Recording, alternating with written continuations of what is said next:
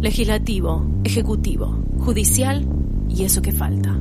El cuarto poder. Eso que falta.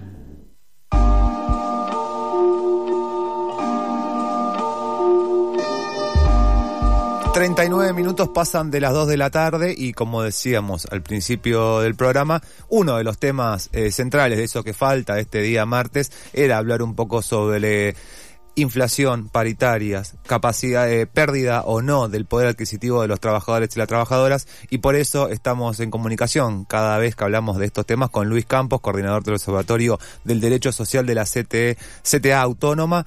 Hola Luis, ¿cómo estás? Hola, ¿qué tal? ¿Cómo están ustedes? Bien, ¿y vos? Bien, bien, todo bien por acá. Primero te voy a dar la bienvenida al barrio. Es un medio como, viste que eh, Luis se mudó a mi barrio y tengo que dar, es un mandato para darle la bienvenida. Villa Mitre es un gran barrio. No seas malo, no seas malo. Estamos muy contentos. No seas malo. Bienvenida a la tierra de Dios. Estamos hablando de paternal. Eh, pero bueno, eso era lo primero que tenía que decirte. Luis, tenemos ganas de hablar un poco de, mm, bueno, lo que comentábamos recién, de la situación de los trabajadores y trabajadoras, sobre todo en un contexto donde está en boga y en la discusión de todos las paritarias y también en un, en un ritmo creciente de la inflación. Es un contexto creciente de inflación, sabemos que hay una puja salarial constante para que los salarios no pierdan contra la inflación. Eh, es por eso que estamos viendo renegaciones, renegociaciones perdón, constantemente para que esto no suceda. Lo que te queremos preguntar primero es qué perspectivas hay para este año ¿Y cuán difícil es en un contexto como este poder establecer acuerdos paritarios que sabemos que siempre tienen cláusulas que se van con la posibilidad de volver a abrirse y eso genera como medio no poder establecer, bueno, cuánto es el aumento? La perspectiva para este año es bien compleja porque la situación de incertidumbre que hay es muy alta. Hmm. Eh, cuando realmente no se sabe, estamos ya casi llegando a mitad de año y nadie puede establecer a ciencia cierta más o menos cuánto va a ser la inflación en el año, con lo cual eso dificulta cualquier proyección, hmm. entre ellas la discusión salarial, la negociación salarial entre sindicatos y empleadores, con lo cual ahí, digo, ya, te digo, están entrando ya casi en la segunda mitad del año, todavía es muy difícil prever qué puede pasar en los próximos meses. Y, Ahora, es cierto que a lo largo de estos meses, en este, esta primera mitad del año, se negociaron muchas eh, paritarias, muchas negociaciones salariales, con porcentajes de incremento muy elevados. Hmm. Eh, una parte de las negociaciones fueron revisiones de la paritaria 2021, otras fueron negociaciones ya que corresponden a la paritaria 2022, e incluso algunos sectores ya renegociaron la negociación del 2022. Hmm. Por ejemplo, en el sector público de la provincia de Buenos Aires se había negociado un incremento para el 2022 superior al 40%, entre el 40 y el 45%, dependiendo de los eh, subsectores, y ya revisaron esa paritaria y establecieron aumentos del 60% mm. anual, incluso en algunos casos un poquito más para el 2022. Ahora, esto que puede parecer eh, que una situación en la cual los trabajadores están a la ofensiva, un aumento del 60% del salario, eh, a cualquier trabajador, a cualquier organización la gran mayoría de los países del mundo le resultaría extraordinario, extraordinariamente alto. Lo cierto es que en el contexto que atravesamos en Argentina con niveles de inflación tan elevados, las paritarias lo que están funcionando es como herramienta defensiva.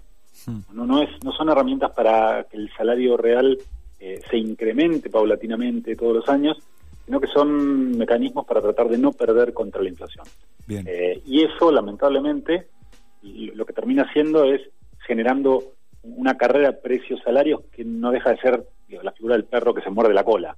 Eh, estamos dando vueltas en círculos, cada vez en niveles más elevados, eh, porque recordemos, hace unos años estábamos discutiendo niveles de inflación en torno al 40% anual, y un par de años atrás eh, discutíamos en torno al 20, 25% anual, con paritarias que más o menos acomodaban, ajustaban en esos niveles. Eh, pero bueno, lo cierto es que hoy el salario real está en niveles muy deprimidos en términos históricos, aún a pesar de que los aumentos nominales son los más elevados desde la hiperinflación de 1990. Claro. ahí es un contexto eh, muy complejo para, para los trabajadores y trabajadoras y siempre recordemos que cuando hablamos de paritarias hablamos de los trabajadores y trabajadoras que están registrados, mm tienen la cobertura de convenios colectivos de trabajo, de organizaciones sindicales, y no estamos hablando de los trabajadores no registrados, de los trabajadores por cuenta propia, que son los que no tienen estos mecanismos de defensa y que son los que más están perdiendo en los últimos años. Luis, el ministro de Trabajo, Claudio Moroni, afirmó en declaraciones públicas que aseguró en realidad que el salario va a estar por arriba de la inflación en un contexto, como decíamos recién, que es difícil pensar algo así, o por lo menos es difícil pensarlo, como decías vos, que esos aumentos eh, de paritarias sean lo significativamente altos como el número lo indica. Eh, ¿Qué políticas son necesarias para que el salario no siga perdiendo valor o que empiece a ganar, digamos, eh, salario, o sea, que, que aumente el salario real y que aparte esta, esas políticas no sean solamente, como decías vos recién, que nos parece súper importante, que sea alcanzado solamente para la masa que está asalariada en términos formales, digamos, y que también sean trabajadores informales. Por lo pronto, si no hay algún tipo de mm, política, programa que avance contra la inflación, hmm. que limite estos incrementos de precios que cada vez están en niveles más elevados, no va a haber herramienta de política salarial que sea suficiente. Mm. Eh, no van a alcanzar las, las paritarias, no va a alcanzar un incremento del, salario mínimo vital y móvil, no van a alcanzar eh, bonos que puedan percibir los trabajadores eh, no registrados o incrementos en las asignaciones familiares, como podría ser la asignación universal por hijo. si, realmente, si, si no hay el, si el Estado argentino no tiene éxito en disminuir sustancialmente los niveles de inflación, va a ser muy difícil que cualquier herramienta de política salarial eh, garantice que el, salario real vaya a crecer eh, en el mediano plazo. Lo que te puede pasar es que un año puntual el salario le puede ganar por uno o dos puntos a la inflación. Eh, esto no viene sucediendo y recordemos el 2020, un año muy complicado, la pandemia, digo, no, hace falta ni siquiera describirla, eh, pero bueno, el salario cayó después de dos años donde se había desplomado, 2018 y 2019. Hmm. Y en el 2021, que supuestamente el salario le iba a ganar a la inflación, cuando uno ve los datos oficiales, lo que encuentra es que diciembre del 2021 eh, el salario real estaba por encima de diciembre del 2020, es decir, punta a punta el salario real creció un poquito. Pero la masa salarial que recibieron los trabajadores en el 2021 cayó en comparación con la masa salarial que recibieron los trabajadores en el 2020. Claro. Eh, con lo cual ya van dos años seguidos de la gestión de, eh, del Frente de Todos a hmm. nivel nacional, que se suman a los dos años de la gestión de Cambiemos, los dos últimos años de la gestión de Cambiemos, que además también habían sumado el 2016, con lo cual el salario real viene cayendo eh, en cuatro de los últimos cinco años, en algún momento va a dejar de caer, no, no, no, puede ir a cero. Eh, pero lo cierto es que si uno mira la curva de, los últimos años, lo que, lo que es un desplome brutal entre 2018 y 2019, una caída de más o menos el 20% en términos reales, y luego una estabilización eh, con una suave pendiente hacia abajo en los últimos dos años, y hay que ver qué pasa este año, pero de todas maneras, si este año el salario le gana a la inflación, eh, va a ser en un contexto de inestabilidad tan grande que va a ser un triunfo a lo pírreo, un triunfo que tiene patas muy cortas eh, y que no es sustentable en el tiempo y que, que nuevamente, como señalabas vos, va a ser un triunfo que solo se va a reflejar en los ingresos de los asalariados registrados, que difícilmente llegue a, a los no registrados y a los cuentapropistas, que, vienen perdiendo muchísimo los últimos años y que son los que muestran los niveles más, más desesperantes en términos de privación de acceso a los bienes sociales más elementales. Luis, hablabas recién del, aumento del mínimo salario, del, salario mínimo vital y móvil. El gobierno adelantó, digamos, el aumento que estaba pensado escalonado, lo aumentó para, entiendo que para julio y para, eh, para junio y para agosto, entiendo que fue los aumentos. Eh, la pregunta es, ¿Vos crees que esto va a seguir aumentando durante el año, teniendo en cuenta también, y pensaba, quizás no tienen nada que ver, pero con, también con el acuerdo con el FMI, sabiendo que ese mínimo, el salario mínimo vital y móvil impacta directamente en los eh, montos que reciben un montón de personas en programas sociales, con lo cual digo, ahí hay, no sé si se puede eh, trabar un poco, digamos, después de este aumento, qué va sucediendo en función de, lo que resta de, de este año y el año que viene, en tanto el acuerdo con el fondo. El salario mínimo vital y móvil este año lo que se negoció en el Consejo del Salario fue un aumento del 45%. Sí. Eh, ese 45% posiblemente alcance hasta agosto, septiembre. Hmm. Eh, lo que se hizo en esta revisión fue adelantar las cuotas, que vos, señalabas, pero no modificar el porcentaje. Eh, definitivamente en la segunda mitad del año va a tener que haber alguna revisión de ese porcentaje, si no la caída del salario mínimo vital y móvil va a ser muy importante. Hmm. Eh, de hecho, si, si, pensamos en una inflación que con suerte va a estar en torno al 60% anual, si el incremento del salario mínimo vital y móvil se queda en ese 45%, la caída va a ser muy importante. No creo que vaya a ser la intención del gobierno eh, mantener esos, esos niveles, con lo cual yo este, te, diría que es muy factible que en el segundo semestre, aún a pesar de las condicionalidades que surgen del acuerdo firmado con el Fondo Monetario Internacional, todo indicaría que el salario mínimo vital y móvil también va a tener una revisión que por lo menos lo lleve a niveles cercanos al 60% o incluso más, eh, porque realmente no sabemos cuál va a ser la inflación del 2022 hmm. eh, entrado el segundo semestre del año. Ahora, si esto no sucede, lo cierto es que la, contracara puede ser una previsible, un previsible incremento de la conflictividad social. Claro.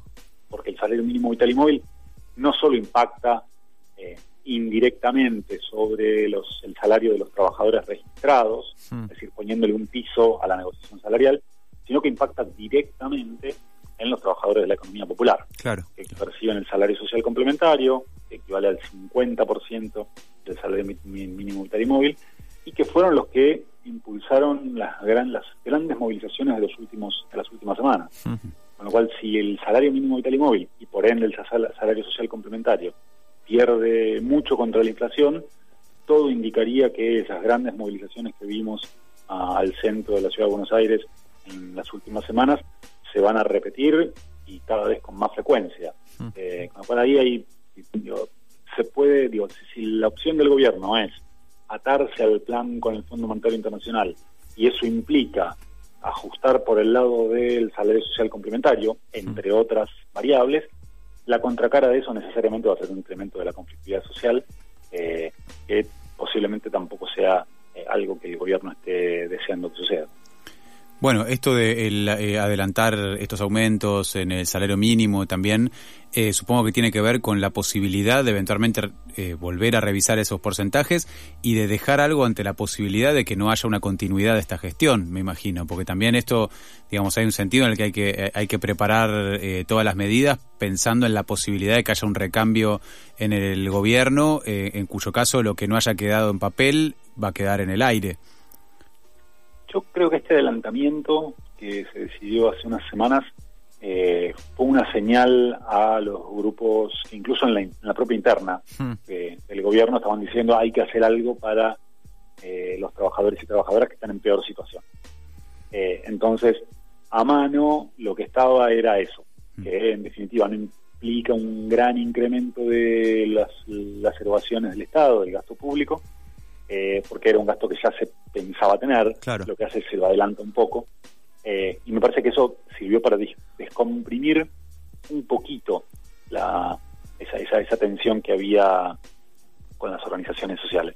Pero más temprano que tarde van a tener que volver a discutir eh, la, el monto del salario mínimo vital y móvil, que insisto, este 45% de, de incremento respondía a esa primera tanda de paritarias del 2022, pero ya ningún sindicato está firmando eh, ni siquiera cerca del 45%.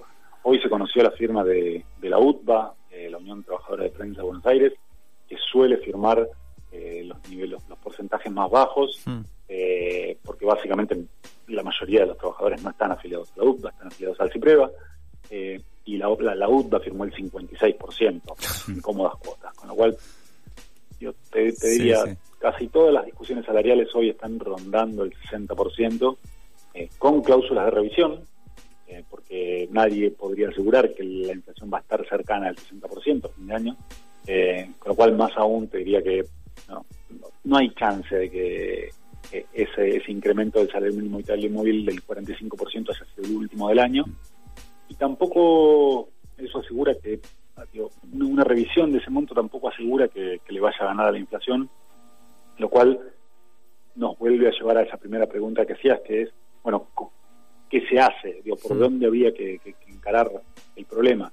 Y definitivamente, digo, si, si el gobierno no tiene éxito en la lucha contra la inflación, y lamentablemente en los últimos dos años y medio no parece estar siendo exitosa esa pelea, eh, cualquier discusión de este tipo que tengamos lo que va a hacer es,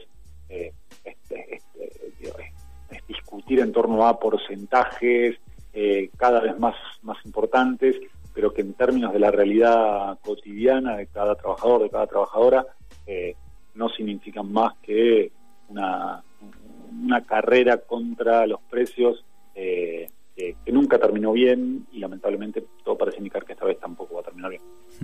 Bueno, algo que tiene que ver con esto de justamente de la, práctica cotidiana eh, y de la relación de los trabajadores con la eh, economía eh, diaria es el, lo que parece ser un disloque entre los indicadores que sugieren que bueno que la economía se está recuperando, que es algo que viene mucho también del gobierno, que los valores macroeconómicos son favorables, que se sigue creando empleo privado, que se volvió a ritmos de la prepandemia, pero también junto con eso tenemos números que indican que hay una, una cantidad de trabajadores formales que están debajo de la línea de pobreza. Eh, está, por supuesto, este, la escalada inflacionaria, donde siempre está este retraso en esta carrera entre, entre sueldo y, precios. Eh, pero es el único factor, dirías que eh, la inflación es el factor que explica que haya trabajadores formales debajo de la línea de pobreza o hay otras particularidades que produzcan esto? Definitivamente la, niveles altos de inflación. cuando hablamos de pobreza, hablamos de pobreza por ingresos. Eh, y esos ingresos están condicionados por eh, los niveles de inflación. Hmm. Con lo cual, definitivamente, el fenómeno de trabajadores registrados que tienen ingresos por debajo de la línea de pobreza, eh, lo que habla es de incrementos salariales insuficientes a la par de una inflación creciente. Luis, algún o sea, em, ¿a, qué momento hay que retrotraerse para ver este fenómeno que no es tan habitual de decir, bueno, porque siempre era el problema eran los trabajadores informales. Me acuerdo hace un par de años la discusión era, bueno, los trabajos informales, cómo hacer para que ese empleo se vuelva formal, o discusiones eh, eh, políticas en torno a qué programas se podrían aplicar para eso. Ahora estamos en otras situaciones, como estamos hablando de trabajadores formales por debajo de la línea de la, de la pobreza. ¿En qué momento, o sea, ¿a qué momento hay que retrotraerse para ver algo así? digamos, de una inflación tan alta que los trabajadores formales, hasta los trabajadores formales están por abajo de la línea de la pobreza.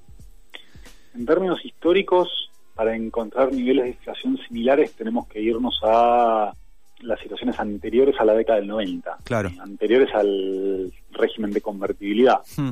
Eh, la década del 80 fue una década de una inflación mucho más elevada a la que tenemos actualmente, con dos mm, situaciones hiperinflacionarias, 1989, 1990, 91, eh, con lo cual tendríamos que ir remontarnos a, esos momentos y si no a mediados de los años 70, hmm. eh, donde también, eh, con justo el, año anterior al golpe de Estado de 1976, un año donde la inflación estaba en niveles muy elevados, el gobierno intentó hacer un plan de ajuste que incluía, por ejemplo, aumentos muy elevados de los servicios públicos, hmm.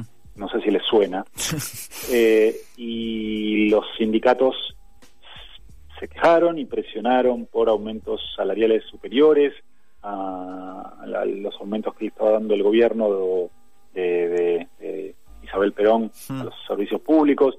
Eh, esto generó un conflicto entre los sindicatos y el gobierno. Ahora, estoy contando la historia de 1975, pero que tiene un aire de familia con, con cuestiones que, estamos viviendo en la actualidad. Obviamente es una realidad completamente diferente, eh, pero lo que quiero señalar es que no son problemas que sean completamente ajenos a la historia de, nuestro país. Eh, luego podríamos ir a 1989, donde eh, básicamente el final del gobierno de, de Alfonsín, esa corrida hiperinflacionaria final, fue detonada por un informe del Banco Mundial hmm. que decidió e informó eh, que no le iba a liberar eh, unos préstamos que tenía acordados con el gobierno, básicamente por inconsistencias en su programa macroeconómico. eh, no hablaba en ese momento de revisiones trimestrales del Banco Mundial, pero si venimos a la realidad y nos encontramos con el Fondo Monetario y las revisiones trimestrales y el peligro que tiene el gobierno de Alberto Fernández de que el Fondo Monetario en alguna de esas revisiones decida no liberar los fondos, cómo eso podría impactar en la economía local. De vuelta, no estamos en la situación de, de 1989, pero hay algunos elementos comunes en esa historia del 75, del 89, que me parece que no deberíamos eh, pasar por alto cuando pensamos los desafíos que, enfrentamos hoy en día y que lamentablemente los que más lo vamos a sufrir vamos a ser los trabajadores y las trabajadoras. Luis, la última pregunta que te queríamos hacer y no te queríamos robar más tiempo, pero nos parecía muy piola eh, tratar de desarmarlo con vos. Según el sistema integrado, integrado perdón, de previsional argentino, en el último año se crearon 552.253 puestos de trabajo. ¿Cómo se desagrega ese número? Digo, porque es una de las cosas que el gobierno cuando eh, saca eh, chapas, si podría sacar algún tipo de chapa, decir, bueno, fíjense que esto se está reactivando, hablan de la creación de impuestos de trabajo, la creación de puestos de trabajo, pero bueno, ¿cómo se desarma ese número para ver efectivamente qué tipo de trabajo se está creando en Argentina? Por un lado, cuando efectivamente en el último año, febrero del 2022 contra febrero del 2021, eh, el Ministerio de Trabajo informa la creación de 550.000 puestos de trabajo, todavía estamos recuperando parte de la caída de la pandemia. Hmm. O sea, parte de ese 550.000 se explica por la recuperación de puestos de trabajo que se perdieron durante la pandemia. Bien. Ahora, vos decís, bueno, ¿cómo se descompone, cómo se desagrega ese número? Básicamente, a grandes rasgos, cuatro de cada diez son monotributistas. Ya sea monotributistas plenos o monotributistas sociales. Bien. Cuatro de cada diez son asalariados registrados del sector privado hmm. y dos de cada diez son asalariados del sector público. A grandes rasgos, eh, así se descomponen esos 550.000 puestos de trabajo nuevos que se crearon en el último año. Llamarle puesto de trabajo a los monotributistas eh, estadísticamente es correcto. Yo, yo creo que mm, no, no, no, no, parece ser la, la mejor decisión eh, vanagloriarse o enorgullecerse de que un trabajador eh, no tenga más que bajarse una aplicación a su celular y salir con su auto, con su bicicleta a hacer la diaria, como hmm. sea. Eh, digo, ahí esto en las estadísticas se van a, va a reflejar como, como un puesto de trabajo monotributista. Eh, pero bueno, me parece que ahí, si fuera el gobierno, no me enorgullecería del crecimiento de esos puestos de trabajo, porque me parece que hablan más de la precariedad y de las urgencias eh, que, de un proceso virtuoso de creación de empleo, como sí podría darse en el caso de los salariados registrados en el sector privado, eh, que están creciendo en el último año, pero que todavía tienen un comportamiento bastante eh, débil. para que se den una idea, recién estamos en los mismos niveles de fines del 2019, eh, hmm. con lo cual, a ver, más allá de que en el medio pasó la pandemia y uno no puede no considerar eh, el, impacto que tuvo eh, ese evento en la economía, en el mercado de fuerza de trabajo, pero lo cierto es que todavía estamos en, materia de asalariados registrados del sector privado, apenas estamos volviendo a los a fines de los años del 2019 mm. y todavía estamos muy lejos de principios del 2018, eh, que fue cuando empezó la debacle del mm. gobierno de Cambiemos, y que hoy mm, parece, parecemos estar bastante lejos de, comenzar a revertir, ya no de volver a los niveles previos al 2018, sino de empezar a revertir ese proceso. Luis, eh, muchas gracias por la comunicación como siempre y nada, seguramente seguiremos eh, charlando sobre estos temas. Te mandamos un abrazo muy grande. Por favor, Ale, un gusto estar con ustedes. Nos cruzamos en Villa Mitre. Felicitaciones por el domingo. Dale, muchas gracias.